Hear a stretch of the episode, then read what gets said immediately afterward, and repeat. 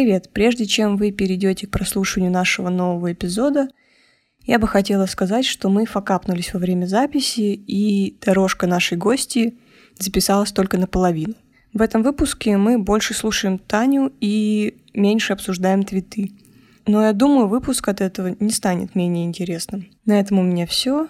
Приятного прослушивания. У нас же был кейс два года назад, как раз когда было наше мероприятие, то, что в НГУ убрали из редакции э, университетский журнал про толерантность. Ты сюда приезжаешь, это нафиг никому не нужна, и это действительно не тот прекрасный Запад, замечательные гейропы, которые так рады всем пидорасам, которые понаехали отовсюду, их, короче, с распростертыми объятиями принимает и выдает каждому по флагу, по пачке денег и говорит, давай, будь классным пидорасом.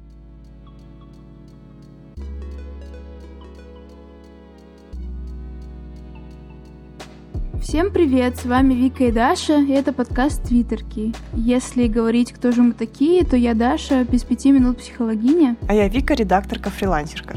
Твиттерки — это подкаст подруг, которые листают ленту Твиттера. Каждую неделю мы встречаемся, чтобы обсудить новости, поделиться опытом и ответить на неоднозначные вопросы. Подписывайтесь на наш ТГ-канал, группы ВКонтакте и Patreon. Послушать нас можно на любых платформах подкастерских. Будем рады вам.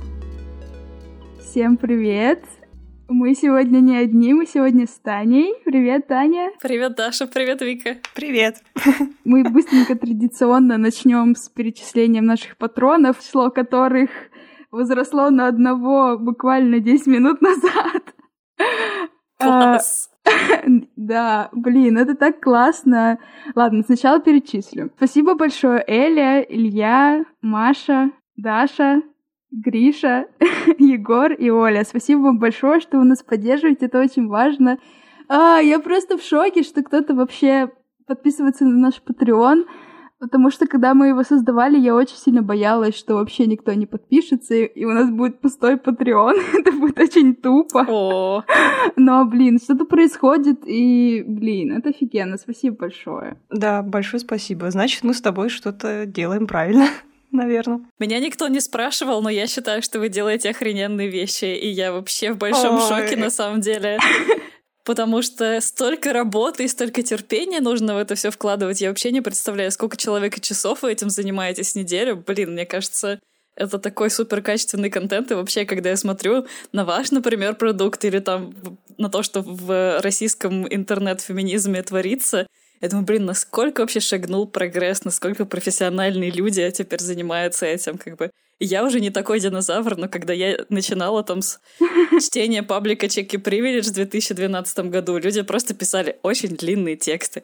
А теперь вам и картиночки, и бинго, и подкасты, и видео, и что хочешь, и сейчас спляшут. Короче, Блин, вы вообще молодцы, очень классное дело делаете. Спасибо вам большое. Спасибо большое. Тебе спасибо. Так, окей, э, давай мы как-то тебя представим как-нибудь. Да. Давайте. А, как вы меня представляете? А, я начну с предыстории. Я не помню, как мы познакомились вообще. Мне кажется, что это было как-то связано с твоим веган-активизмом и как бы Animal Rights Liberation и пикетами перед цирком. Я помню, что, мне кажется, мы с тобой когда-то списались, когда мы заказывали какое-то веганское мыло, короче. Такая была история, очень давно это было. Да. А я помню, что я начала видеть какую-то классную девчонку в, на всяких фотках э, с феминистских пикетов. А потом я помню, что я даю тебе мыло в НГУ. А что? А что между этими двумя точками? Я не помню, типа, как мы познакомились, типа, это было на почве мыла? Я думаю, что это было примерно на почве мыла. Но я помню, что я просто смотрела на твои фотки, ну, бля, какая классная активистка. Боже. Она там выходит в дождь, холод, снег в Новосибирске, короче, с плакатами. Вот, так что, да, я была под большим впечатлением. Спасибо большое, мне приятно это слышать. Это это, да, очень валидирует то, чем я занималась. Это правда было в дождь и в град. Лол. Я помню, что ты занималась немецким в НГУ. Да. Ты, ты шла на уроки тогда. и с тех пор много изменилось. Очень много изменилось, но немецкий пригодился. Расскажи, чем ты сейчас занимаешься? А, я сейчас занимаюсь, э, учусь. Я заканчиваю учебу на переводчицу в Венском университете с тремя рабочими языками русский, английский, немецкий. Еще я работаю на один проект, который сделали мои друзья-товарищи, который финансируется тоже через Венский университет, который про квир на постсоветских пространствах и про безопасные пространства и про какие-то художественные формы противостояния всей той гомофобии, которая существует на них. Вот. Я никогда не думала, что мне будут за такое платить деньги, но, короче, мне, прикиньте, платят деньги. Офигеть. Офигенно. До этого я работала э, персональная ассистентка человека на инвалидной коляске, то есть сделала очень такую неквалифицированную работу. И вот буквально с марта я начала работать в этом проекте, и все закрыли, короче, все границы. Мы должны были путешествовать много, делать всякие воркшопы. Вот, но, видимо, мы это все переносим на следующий год. Вот. Ну, еще я стараюсь э, не терять связи с Новосибирском и делать что-то там, но я бы об этом не слишком хотела распространяться, потому что не надо слишком много публичности таким вещам, а то ну, люди да, ненужные понятно, могут заинтересоваться именно, да. да. Как бы Сибирь все равно занимает большое место в моем сердце, в моей голове и в моей деятельности. Хочу сказать, что вы обе офигенные девчонки, делаете классные проекты. Я вообще невероятно вами горжусь и рада быть знакома с вами. Спасибо. Ника, ты тоже, ты тоже делаешь классные штуки.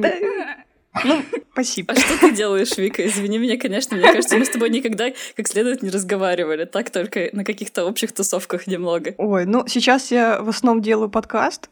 Э, вот этот вот. Вот. Ну, а так я фрилансю, работаю редакторкой э, редактирую тексты. ну, вообще вот, вот этим занимаюсь. Ну и параллельно изучаю всякие штуки. Сейчас я немножко заинтересовалась веб-дизайном и хочу как-то побольше в этом узнать и развиться. Вот. Может быть, когда-нибудь научусь программировать. Не знаю. Просто мир сейчас так меняется, что совершенно непонятно, чем будет заниматься завтра, и хочется всего попробовать и всему научиться. Это точно. Звучит классно. Я почему-то думала, что ты, Таня, где-то квир как бы и изучаешь, а не на... А ты переводчик. Mm-mm. М-м. Я думала, что я пойду на гендерное исследование, тут есть магистрская программа, но, короче, потом я подумала, что Наверное, мне нужно будет как-то зарабатывать себе на жизнь. И, наверное, короче, после гендерных исследований работ довольно ограниченное количество. А если я буду уметь в переводчика, и у меня будет корочки, то, наверное, я не пропаду с голода, потому что, ну, все таки когда ты мигрантка, тебе приходится думать о том, на что ты будешь жить, платить свою аренду, покупать еду и всякое такое вот. Э, и к тому же я еще э, очень рада, что на этой учебе можно делать типа что хочешь. На самом деле, да, я изучаю переводы, но я пишу все свои семинарские, например, бакалаврскую, на всякие феминистские темы, на всякие критические подходы. Ну, то есть никого не интересует, чем ты там занимаешься, если ты это хорошо обоснуешь научно, как бы сошлешься на важных ребят, которые писали книжки, которые выходили в нужных издательствах, то как бы окей. Вот, и да, это приятно. Блин, это так круто. Интересно, почему, почему все-таки, ну, у нас э, в университетах как-то не очень с гендерными исследованиями, почему у нас вообще этим не, не особо занимаются, как бы высокой науки, если можно так сказать? Это очень хороший вопрос, на самом деле, я не знаю. Я знаю, что в Европейском университете в Санкт-Петербурге этим занимаются. Есть Тёмкина, есть Здравомыслова. В ВШЭ тоже в Питерской занимаются. Там есть Нартова, есть Амельченко. И они замечательные исследовательницы, и гендерные, и ну, квир они меньше занимаются, просто потому что это меньше разрешено, мне кажется. Я думаю, что есть просто указание этим не заниматься. Еще у нас есть замечательная Лиза Рузанкина в НГТУ, которая до недавнего времени вела курс по гендерным исследованиям, но его тоже закрыли. Так что я думаю, это просто систематическая политика, которой не нужна э, рефлексия и слишком критические политические люди в университетах. Ну да, у нас же был кейс два года назад, как раз когда была было наше мероприятие, то, что в НГУ убрали из редакции э, университетский журнал про толерантность. Причем там же был такой кейс, то, что нашему ректору в, НГ, в НГУ написал какой-то его забугорный друг, типа, смотри, какой классный у вас журнал, типа, вау, типа, в России. Да ладно, серьезно? Да, вроде, вроде так все и было, и, а типа ректор такой, а, Удаляйте! Удаляйте! Ну да, типа, журнал вообще закрыли. Этот. Он был классный. А, то есть его и закрыли? Я думала, просто номер убрали. Да, это был последний номер, по-моему. Ну или один из последних, да. Вау, это очень впечатляет. Окей, я вот еще хочу наших слушателей и слушательниц э, погрузить в новые непонятные слова, которые ты, Таня, знаешь, э, такие как постколониальность и постсоциалистические исследования. Что это такое вообще? Ну, короче, я вчера пыталась своей сестре объяснить, потому что она мне сказала, как дела? А я говорю, а вот я на конференции была три дня, охренела просто. А, и конференция была как раз про постколониальные, постсоциалистические э, пространства и подходы. Ну, короче, если вкратце, э, во всем мире, ну, как бы, да, в академии, я бы сказала, не то, что во всем мире, а в очень образованной, привилегированной среде людей есть уже многие годы такая критика, которая называется постколониальная. Ну, то есть, с учетом того, что Великобритания уже не владеет государствами как колониями, но все равно сохраняется очень большая зависимость экономическая, культурная, все колонии говорят на английском языке, э, и производство знаний происходит на глобальном севере, ну то есть в той же самой Британии, в той же Европе, в том же, э, в тех же Соединенных Штатах. И как бы люди из других государств говорят, типа, вы охренели, что ли? Как бы вы тут сами себе придумываете какую-то правду, историю, и судите всех со своей колокольни. Это, короче, вообще какой-то пиздец. Слушайте нас, как бы, что мы говорим, какие у нас есть подходы, какие у нас есть опыты, и если мы говорим, что вы делаете какую-то херню, значит, вы точно делаете какую-то херню. Ну и как бы это все началось, конечно же, с, я думаю, всем известной э, борьбы коренных народов Америки против колонизаторского государства Соединенных Штатов Америки. Вот. И про это что-то кто-то знает, про, например, ученых из Индии, например, про спивок, которые критикуют западное производство власти, тоже все знают. А про соци... постсоциалистические страны все молчат. У нас была дружба народов, у нас был интернационал международный, всем нравился социализм. Короче, колонизации Сибири не было вообще, потому что у нас было мирное присоединение Сибири или освоение Сибири. Вот, и как бы люди, которые используют слово колонизация, например, в связке с Сибирью это только какие-то там западные ученые, которые, ну, чего-то там читали уже, и, и какие-то там другие подходы используют. Вот. А одна моя знакомая, которая пыталась в одном из сибирских университетов написать магистрскую по теме колонизации Сибири, ее научный руководитель сказал, не было никакой колонизации Сибири, вы не можете использовать эти подходы к этому месту.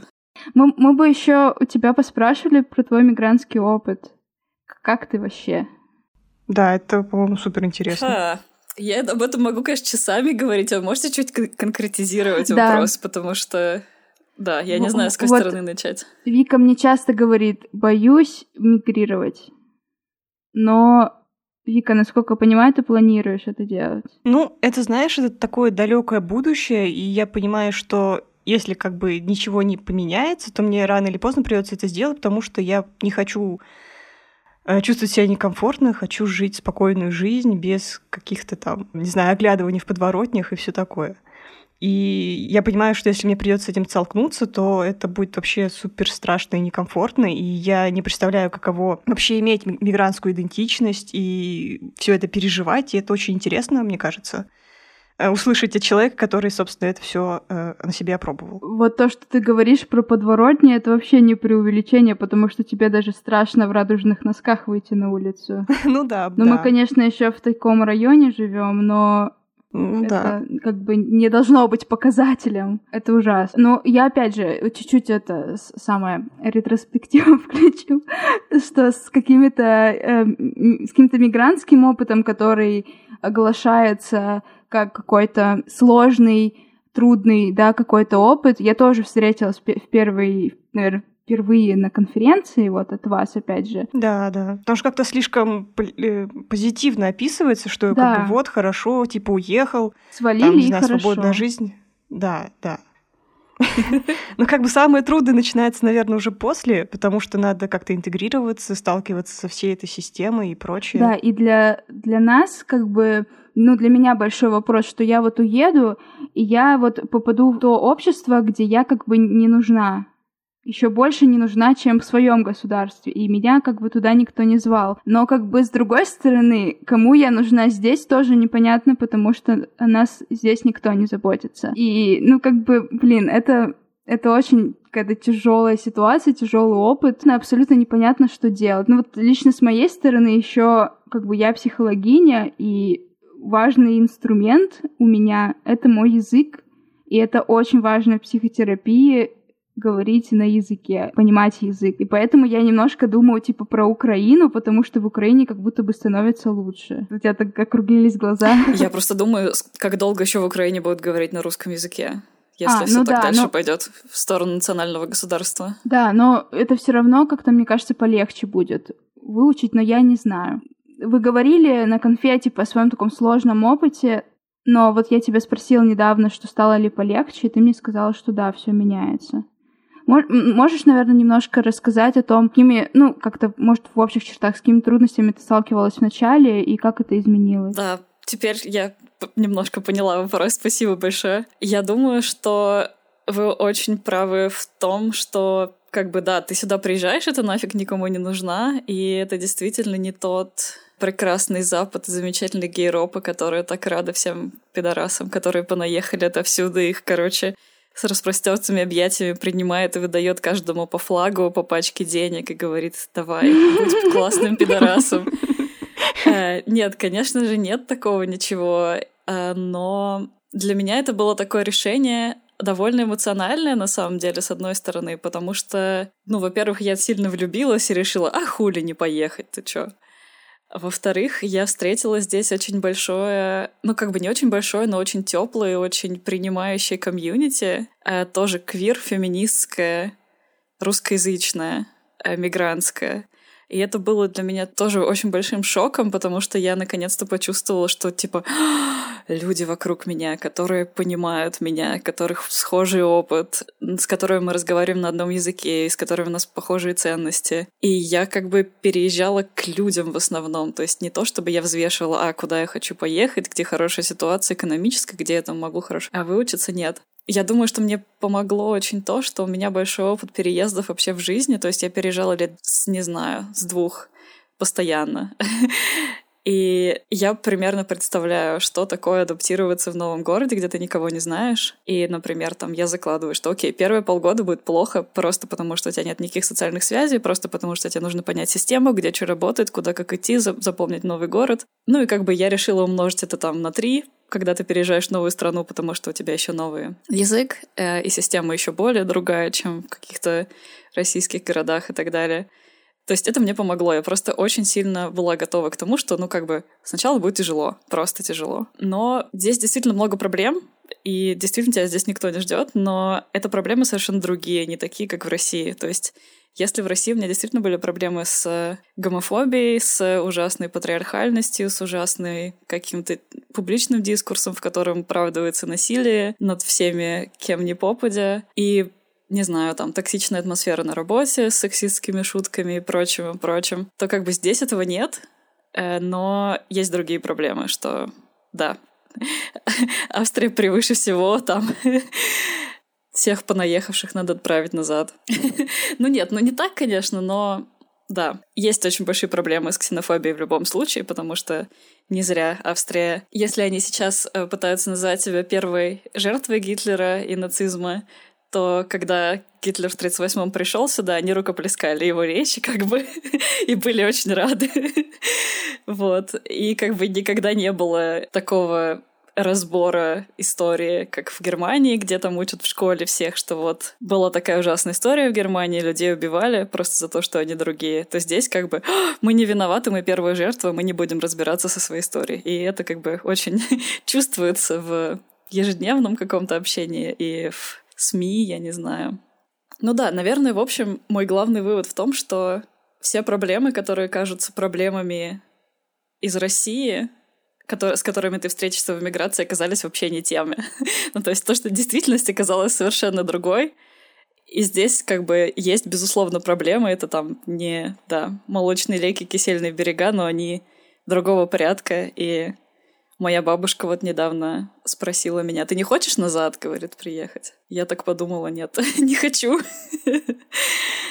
Если я на что-то не ответила, то спросите еще раз. Ну вот мы с тобой тоже да, переписывались, ты сказала, что даже вот знание языка тебе помогло освоиться, да? Да. И чтобы стало проще. А что еще изменилось, что тебе стало полегче? Я думаю, что да, язык очень важен. Ну, как бы хорошо знать английский язык, неважно, куда ты едешь. И потом местный язык тоже обязательно знать.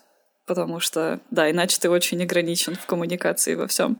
Мне кажется, что еще мне помогло это разобраться, как работает система. Ну, то есть, например, со всеми визами, кому что нужно показать, какие документы от тебя требуются и что в них должно быть написано, потому что это, ну, не знаю, как бы все подавались, наверное, на шенгенскую визу и знают, насколько это муторно, а на долгосрочную какую-то визу подаваться в 10 раз, короче, сложнее, потому что у них 10 раз больше требований. И да, надо стоять там часами в этих э, бюрократических организациях и общаться с ними и так далее. Ну, я думаю, что университетские э, какие-то системы я тоже поняла через несколько семестров учебы там, то есть где можно немножко схалявить, где надо впахивать очень сильно. Ну и то есть, чтобы немного перераспределять свою энергию. Потом вопрос жилья очень тоже важный, потому что когда ты приезжаешь, непонятно где жить.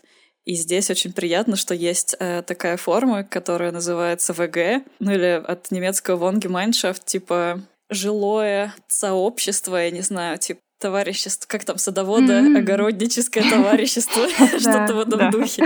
Вот. Ну, то есть это просто как бы люди, которые собираются жить вместе, которые либо из каких-то финансовых соображений, что они студенты, у них бабла нет, либо из политических соображений, потому что они не хотят жить в какой-то своей там бинарной ячейки общества, семье, там мама, мама, ребенок или что-нибудь в этом духе. Но они хотят жить с большим количеством людей и в коллективе, и общаться. И они снимают, например, какую-то большую квартиру, и там у каждого есть своя комната, и, например, какое-то общее пространство, и кухня, где люди там тусуются, готовят еду и так далее. И я была очень рада, что такое есть в немецкоязычном пространстве, такая концепция, и это очень классно и очень поддерживающе. Но, конечно, тоже бывают конфликты, потому что чем больше людей, тем больше нужно времени, чтобы договориться. Когда я вижу все эти слова, кооператив, товарищество, я просто такая, о, хочу быть в этом, хочу быть в кооперативе. Вчера я видела гаражно-строительный кооператив. Неважно, хочу туда. Просто, да, такие хорошие слова в нашей... Ну, как бы, как хорошие, но смысл такой приятный. Ну да, наверное, это какой-то сейчас уже альтернативный дискурс всему этому либерально-капиталистическому американскому, что у нас тут существует, там, всем этим лофтом, студиям и так далее. Но, наверное, в Советском Союзе это было не так уж весело, кооперативы, все эти товарищества. Но да, сейчас как оппозиция. Это очень приятная такая левацкая утопия. Не, я тоже во все это верю, я очень рада, как бы, что такое существует, потому что, ну, мне кажется, в России, поправьте меня, если я не права, но когда я там жила, никто практически этим не занимался, и, в принципе, это было как-то странненько, типа, чё, ты живешь с какими-то непонятными людьми, с которыми тебя, в принципе, ничего не связывает. Ну, а есть же коммуналки. Ну, я не знаю, как в Новосибирске с ними, но я думаю, в центральной части России это более так... Справедливо. Мне кажется, когда я только переехала, у меня был спор, короче, с какой-то местной австрийской квир-феминисткой очень крутой. Она такая, ну вот, но почему в России так никто не живет? Я говорю, да потому что люди, короче, заебались в коммуналках жить уже десятилетиями, когда у них не было никакого свободного да, да. пространства для себя, и они не хотят просто жить с другими людьми, они хотят себе место свое, чтобы они могли в трусах там ходить, делать, что хотят. А теперь я уже настолько интегри... Э, интегрировалась, что я уже и забыла об этом. Да, извините меня, все потрачено. С моей анархистской идентичностью я как бы, ну, много думаю про коммуны и все такое, вот это вот, что это типа классно. А, ну, типа все говорят, что это классно, но меня немножко тревожит как раз вот это вот отсутствие личного пространства, возможно. И это, мне кажется, может быть тяжеловато.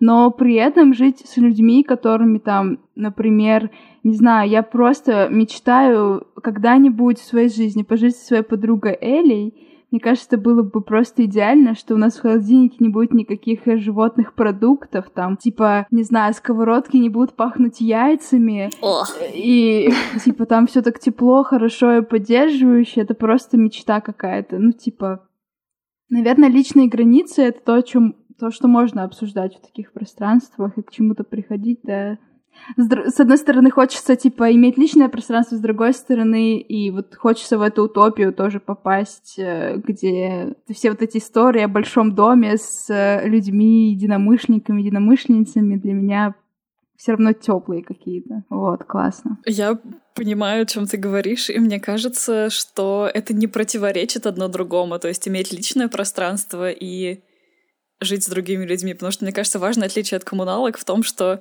в коммуналках вы вынуждены жить вместе, вы друг другу не нравитесь, вы друг другу мешаете, вы ведете войну друг с другом, и тогда, понятно, ни у кого не остается пространства ни времени, потому что все силы уходят на то, чтобы противостоять ближнему своему. А если вы по доброй воле, если вы друг другу нравитесь и можете обсуждать свои границы, то как бы ты закрыл дверь в свою комнату, и все, и никто к тебе не полезет, у тебя свое пространство. Мне кажется, что это вопрос вообще решаемый. Я еще один вопрос задам. А, ну, ты, получается, по, э, по учебной визе, так это называется в Вене? Как это? Студенческая, как это называется? Да, я приехала по учебной визе в Вену, но потом я поженилась, и теперь у меня очень э, шикарная виза, которая позволяет мне работать больше 20 часов в неделю, которые я могу, могла бы работать по студенческой визе. Так что да, я теперь супер привилегированная. У меня есть жена, и у меня есть долгосрочная виза. Блин, просто будучи не гетероперсоной, иметь жену — это просто огромная привилегия. О, да. А еще использовать это для того, чтобы получить визу. То есть ходить по всем бюрократическим организациям, говорить, дайте мне визу, потому что у меня жена, блядь. Я тоже немного офигевала от этого опыта, да. Совсем-совсем по-другому, да. Но в России тоже можно привилегии получать, если ты, если ты имеешь. Ну, если это в гетеробраке, ну, да? Да, если ты в гомо-браке, то как бы ты ничего не получаешь, кроме пиздюлей. По щам можно получить, да.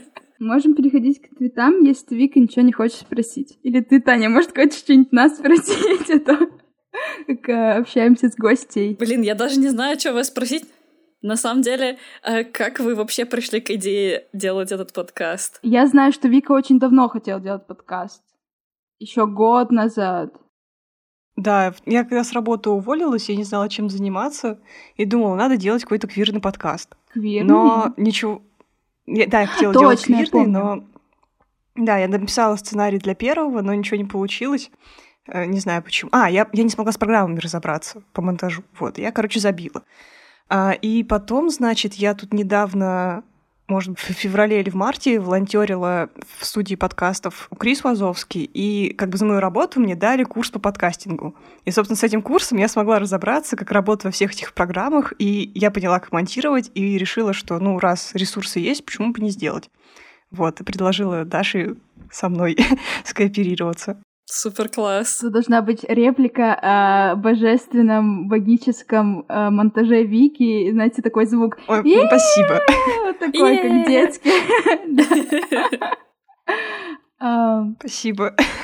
Да, э, мне кажется, тут э, моя роль, она тоже важна, потому что... Конечно, да, потому что без тебя ничего бы не было. давай делать! Мы стали делать. Вот, но сначала это начиналось, типа, что Вика больше делает, а я, типа, как прихожу на подкаст. Но сейчас мы больше вместе это делаем. Ну да, да, я просто, да, да, изначально думала, что буду просто звать подруг, которые захотят, но мои подруги как-то не очень активничали с этим, и единственный, кто активничал, это Даша. Вот, и я ее себе забрала навсегда. Супер класс. Отличная история. Да. Ну, я очень люблю подкасты. Вика вроде тоже. Ну, как так, наверное, не знаю, случайно, это не случайно, что мы ушли как-то в больше феминистскую сторону, потому что мы просто планировали обсуждать твиты, вот, но получается, что мы обсуждаем не твиты, а скорее какие-то проблемы и всякие кейсы. Ну, у нас просто которые... лента специфическая. Вот у меня вопрос. Вы хотите вообще обсуждать весь этот трэш? С Поздняковым? Мне кажется, это нужно обсудить, потому что это это важная тема, то, что сейчас происходит. Ну, давай ты твит зачитаешь, и мы начнем. Мне тут один парень написал, мол, вот такие, как Поздняков, пророчь, порочат весь мужской род. И женщины будут думать, что все мужики такие негодяи. Ну так, нормальные мужики, станьте видимыми и слышимыми, помогайте нам бороться с несправедливостью, а то фемки и геи одиноко в поле стоят. Это очень грустная картина. Ну, вообще, да, меня немножко раздражает, что мужчины как-то не подключаются и все время всю ответственность на нас сбрасывают, и чтобы мы еще и мужскими проблемами там занимались. Они подключаются, но хуёво. Типа, они начинают критиковать женщин. Типа, я какой-то твит видела тоже сегодня, по-моему, что типа, когда э, парень пишет у себя в описании профиля про феминизм, это дает ему как будто бы легитимную причину критиковать женщин, критиковать других феминисток. А можно для людей, выпавших из повестки, кто такой Поздняков, пожалуйста? Да, конечно, сейчас. Да, да. Хочешь, Вика, ты рассказать? Давай ты, я все таки плаваю. А, ну, я тоже плаваю, но окей. Я знаю даже, как его зовут. Владислав Поздняков. Насколько я понимаю, он руководитель, создатель э, организации «Мужское государство», Таня, ты знаешь про мужское государство? Ну, если честно, только на уровне мемов, что это какие-то люди без логики. Вот, но я никогда не интересовалась вопросом. То есть, мне кажется, же мужское государство звучит настолько пафосно, и как бы у людей, понятно, какие-то реально проблемы с эго, и у них какая-то мания величия, и, и я ну, обычно просто закрываю страничку на этом моменте, да, так да. что... Да, у меня тоже очень много желания закрыть просто на этом моменте, но, наверное, нам стоит обсуждать трендовые какие-то вещи, ну, тем более это важные вещи. Ну, в общем, Владислав Поздняков э, и вообще вот это мужское государство — это антифеминистское сообщество, где, по сути, к женщинам относятся как к э, существам с, репроду... с репродуктивной функцией. Что ты сказала? Как куску мяса. Да, как куску мяса с маткой. вот. Я плохо знаю, чем занимается прям мужское государство. Сейчас про, про Позднякова больше речь.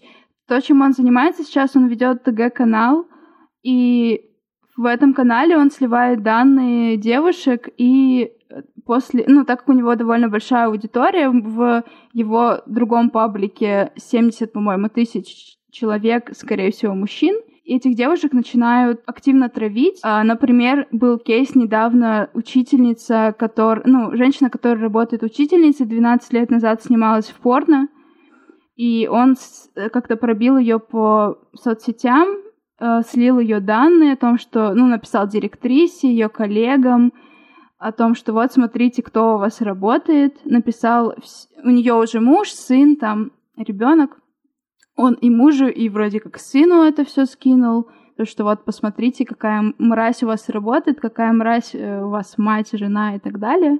И также было с девушками, которые снимались в, в клипе Линдемана э, в этом mm порнографическом. Он их призывал то ли там убивать да, или типа того. были призывы к убийствам, э, к, к агрессии и доведению до суицида. В своем закрытом канале он описывает то, как он совершал изнасилование всех российских и украинских женщин. Он называет как шлюхами, в общем, всеми ужасными словами. В общем, и сводит женщин до какой-то только репродуктивной функции. И сейчас почему все это поднялось? Потому что вот скрылся вот этот кейс с учительницей, и на него все стали жаловаться. Для меня было удивлением, что у него был аккаунт в ТикТоке. Да, да, он еще снимал эти ужасные ТикТоки. Почему, типа, он не встречается с девственницами или типа того?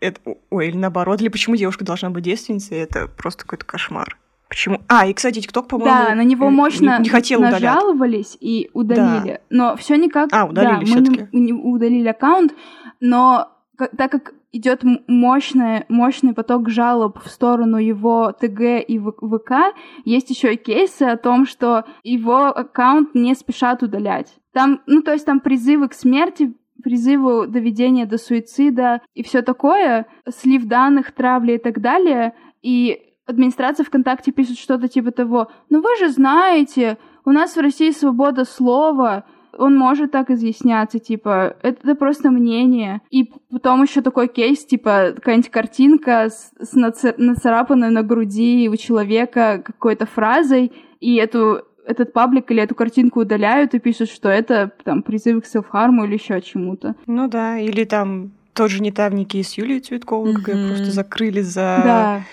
картинки. Ну то есть, да, это все показывает нам то, ну, распределение сил в обществе, в котором мы живем, и как вообще, в каком дискурсе мы живем, и кто, собственно, рулит в этом обществе, какие темы считаются нормальными, а какие кого закрывают, грубо говоря. Вот. И это прям супер ужасно. А, так что, да, можно... Э, что можно сделать? Можно наверное, ставим ссылочки на какой-нибудь тред в Твиттере, где написано, что делать, как пожаловаться и так далее. Знаете, так смешно, я открыла его группу и открыла, ну, нажала на кнопочку «пожаловаться», там такой длинный-длинный список пунктов, почему можно пожаловаться, и там у него, ну, типа, минимум пунктов 5, почему можно пожаловаться, но жалобу можно отправить только с одним пунктом и там еще что-то написать в комментах. И потом, после того, как ты отправляешь одну жалобу, какое-то время нельзя отправлять Вау. жалобу. Процесс очень затруднен. Я что-то слушаю и вообще, если честно, охуеваю. Потому что, как бы, мужское государство звучит, как будто они там сами сепаратистскими мужиками собрались, ебут друг друга куда хотят, там делают все, что хотят друг с другом, но как бы Сука, при чем тут женщины, во-первых? Во-вторых, это очень интересно, что они пишут вот как бы женщины, которые снимаются в порно или в каких-то откровенных сценах, это не ок, а мужики, которые смотрят это порно, сука, которым не жалко времени найти этих людей и рассекретить их идентичность и всем написать, это заебись, конечно, вообще, и войны света просто, и, да, справедливости. А, и, да, заебись это призывать к убийством и травле тоже. Ну и да, Даша, ты совершенно права, что это очень хорошо показывает распределение власти в обществе и то, что у нас считается нормальным и что нет, что типа феминизм — это какой-то пиздец и экстремизм, а вот, короче, сладшейминг и призывы к убийствам женщин, которые распоряжаются своим телом, как им нравится. Это, короче, заебись скрепы народные ценности Российской Федерации. Ой, у него, кстати, еще был кейс. Я читала, что он травил женщину, которая взяла в детдоме ребенка, не помню, мальчика или девочка, ну неважно, э, который был мальчика, да, ну, с темным цветом кожи, и он тоже ее за это травил, и вообще непонятно, ну, он, наверное, типа подумал, что она родила этого ребенка. Если она родила этого ребенка, то она чернильница. И если она чернильница, то она типа, ну, знаете, что значит чернильница? Да, расизма нет в России, но, конечно же, такие термины есть. Ну да, но он еще жесткий расист, и ну что она мешает свою чистую прекрасную расу э, Блядь. российскую. Пиздец. Непонятно чем. Но то, что она сделала, она ну, типа усыновила ребенка и они, ну, пошли травить эту женщину. Блин, а чем этот мужик занимается? Почему он обсуждает всяких баб, а почему никто его не, не обсуждает? Почему никто не обсуждает, что он людей насилует? Или там, не знаю, чем он вообще занимается по жизни? А у него, по-моему, срок был, да? Или он... Да, его, кстати, уже условно, по-моему, на два года условно приговорили за как раз разжигание ненависти в отношении женщин. Так что как-то система работает в этом. В этом. Ага, очень эффективно. Да, вот. И он уехал, он уехал куда-то, скрылся из России. Да, он не А, он не в России сейчас, что ли? А где он живет? По-моему, в Украине, но я не уверена. Или в Польше, по-моему. точно не помню. Не помню. Да. Я тоже. Но мы скинем статью про него небольшую, если вам захочется, почитайте. Я сомневаюсь, конечно. Но про... Ой, с таким трудом читаете все треды про него. Люди, пытающиеся булить меня в ТикТоке, не знают, что я уже три года веду аккаунт в Инстаграме, который травил даже Сталин ГУЛАГ. И что меня просто так не прошибить. Господи, существование ТикТока — это вообще как бы вообще новость, во-первых. Во-вторых, что булят в ТикТоке, для меня это... Господи, ну, как бы травят везде, понятно, но, блин. Да, я просто хотела узнать, был ли у вас опыт э, травли за активистскую деятельность, там, не знаю, в Инстаграме или в других социальных сетях, и как вы с этим справлялись? если это было? У меня нету прям опыта травли, направленной на меня, но вот знаете, когда проведё, проводим мы какое-то мероприятие, типа антимехового марша или антицирка, или феминистское что-то, и там делают публикацию на НГС, на каких-то еще сайтах, и там комментарии. Это как бы, я не знаю, это просто типа выражение мнения, не знаю.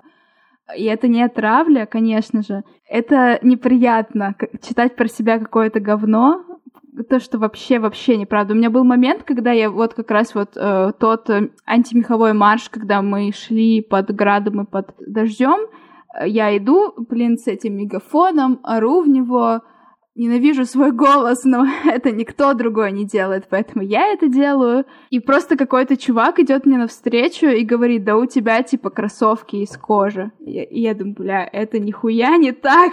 Ты знаешь вообще, как я к этому подхожу? Ну и там много довольно таких комментариев, типа, самое мое любимое, типа, да эти веганы дома под подушечкой курочку едят, почему под подушечкой вообще непонятно. Второй мой любимый комментарий про антицирк. Ну, грубо говоря, цирк Никулиных уехал, Афонюшкины на нарисовались. Афонюшкина — это моя фамилия. И я просто, как я с этим справляюсь, я не читаю комментарии никогда вот под такими событиями. И вообще, я, я никогда не читаю комментарии. И когда я репощу что-то, и мне пишут, ой, ну комментарии там тьма, конечно, я, блин, я вообще не читаю, я не знаю, что, что там происходит, я не знаю, насколько это правильная тактика, но я так делаю. И, по-моему, это бережет мои нервы вообще. Я думаю, ты все правильно делаешь. Мне тоже кажется, что ты все правильно делаешь в том плане, что нужно себя беречь от людей, которые выходят просто вылить свой негатив на кого-нибудь в интернете. У меня не было никогда опыта травли, и я очень сочувствую всем людям, которые с ним столкнулись. Мне кажется, это ужасно и нифига не менее реально, чем как бы в офлайн пространстве. Но я просто никогда не была очень публичной персоной, и я всегда делала какой-то активизм больше проекта ориентированный, чем ориентированный на мое лицо, потому что сначала мне было очень э, страшно сказать что-то не то, у меня был такой комплекс самозванки, что я скажу какую-то ерунду.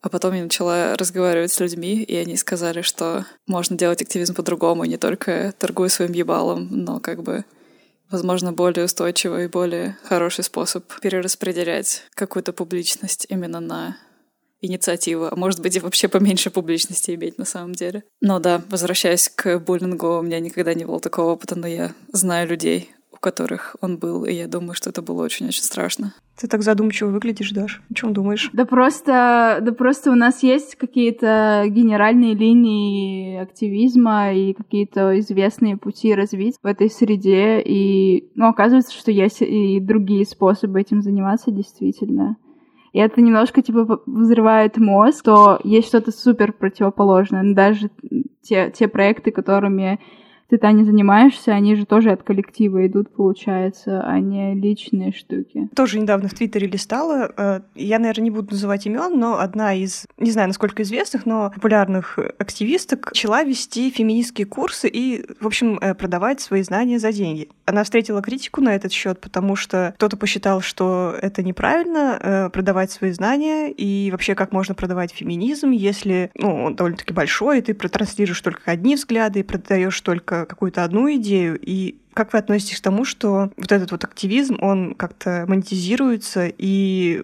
ну, не знаю, можно сказать, встает на поток или нет, но что какие-то активистки начинают обучать других активисток и как бы э, делиться какими-то идеями, придерживаясь только одной точки зрения, своей личной, и не задевая там другие. Ага, хорошо. Я думаю, что в идеальном мире Конечно, все знания бесплатные и недоступны всем, и феминисткам не приходится брать людей, которые интересуются феминизмом, деньги. Мне кажется, что, да, работа феминисток, которые пытаются распространить э, эти идеи, должна быть оплачена кем-то другим.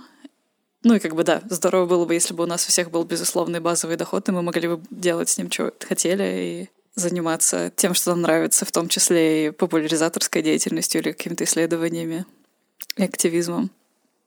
Но я не вижу ничего страшного в том, что люди продают свои знания, экспертизу. Ну, это примерно то, за что всем остальным людям платят тоже. И почему дизайнеры могут продавать свои интернет-курсы, или там люди могут читать курсы про Маркса в университетах США, а феминистки вдруг не могут продавать свой личный опыт и свои знания на эту тему. А вот знаете, что я думаю? Это, ну, я как бы совсем согласна, но если вот посмотреть всем с другой точки зрения, мне кажется, что Uh, не так давно вот uh, в эко Zero Waste теме тоже было такое, что открыла Zero Waste школа, и ее критиковали за то, что как бы все эти знания, которые вы преподаете, можно найти в интернете в открытом доступе, зачем вы это делаете. Мне кажется, что тут немножко еще как будто бы страх, ну вот люди, которые критикуют, они обесценивают то, что они делают, например, они занимаются тем же самым, отвечают на комментарии, отвечают э, на сообщения в директе и все такое, пишут посты, но бесплатно. Это какой-то страх вообще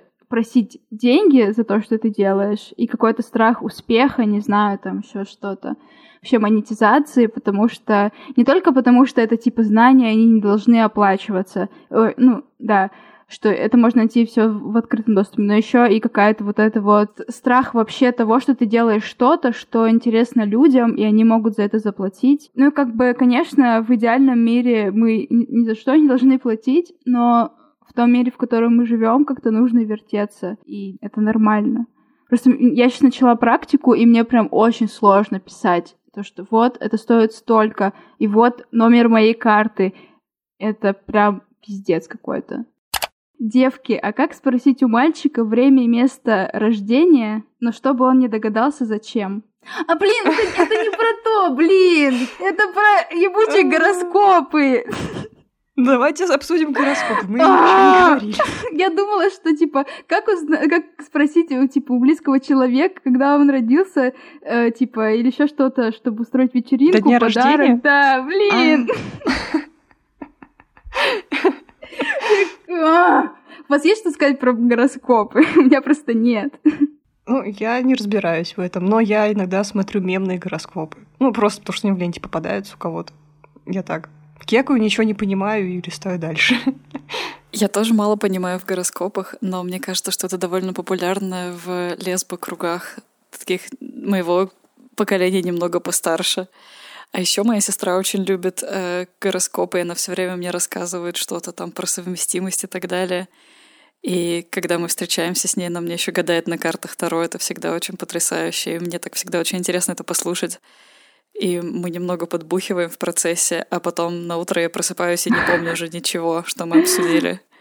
Ни гороскопов, ни Таро, ни совместимости. Блин, у меня был опыт. Короче, одна знакомая моей подруги, она, в общем, занималась или, может, до сих пор занимается нумерологией. Ну, она как-то считает вот эти вот, типа, даты рождения, там, время рождения и все такое, и, и как-то делает какое-то описание личности. Вот, я ради интереса тоже поучаствовала в этом. И это так странно, потому что, ну, во-первых, я половину забыла и вообще в это все не верю, но единственная фраза, которая мне врезалась, которая меня до сих пор преследует, и я иногда вспоминаю об этом и грущу, думаю, блин, какая жиза. Вот, она характеризовала мою жизнь как одинокий странник, и я постоянно об этом думаю периодически, когда у меня что-то идет не так в личной жизни, думаю, ну, понятно, это просто гороскоп мой такой. Вот, у вас были какие-нибудь такие штуки, что вы на чем-то зацикливались и постоянно потом писывали свою жизнь в контексте какого-то такого непонятного предсказания? Я хочу сказать, что я вот какие-то цитатки, у меня ВКонтакте много цитат э, в описании профиля, господи. Это нормально, Даша. Это не стыдно. Я думаю, что это не стыдно, потому что там классные цитаты. И мне кажется, я часто цепляюсь за такое, типа за какие-то цитаты, еще штуки, и они руководят прям моей жизнью, не знаю. Возвращаюсь как-то очень часто, но я могу, если вам вдруг не, нечего больше сказать, я могу рассказать э, это с точки зрения той терапии, которой я сейчас обучаюсь. Я вообще работаю, учусь терапии принятия и ответственности — это когнитивно-поведенческая терапия третьей волны. Вот, и там есть такое понятие «я как контент». И это как раз вот э, такое, знаете, скопление ярлыков о себе.